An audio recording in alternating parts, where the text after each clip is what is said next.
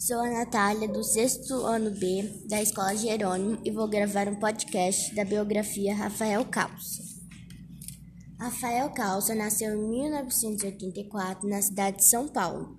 Fez ilustrações para diversos livros e revistas, incluindo publicações das editoras Abril, Ática, Globo, Leia e Moderna.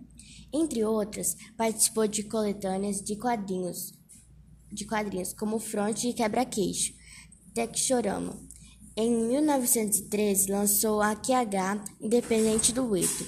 Foi roteirista dos romances gráficos Jockey 2015, com desenhos de André Guiar, Crônicas da Terra da Garoa, 2016 com Jenny Rocha e Jeremias Pérez, 2018 com Jefferson Costa, sobre Jeremias e primeiro personagem negro da Turma da Mônica de Maurício de Souza, para a linha de Graphic MSP da Panini Comics. Também foi responsável pelo roteiro do QH de apresentação de personagem.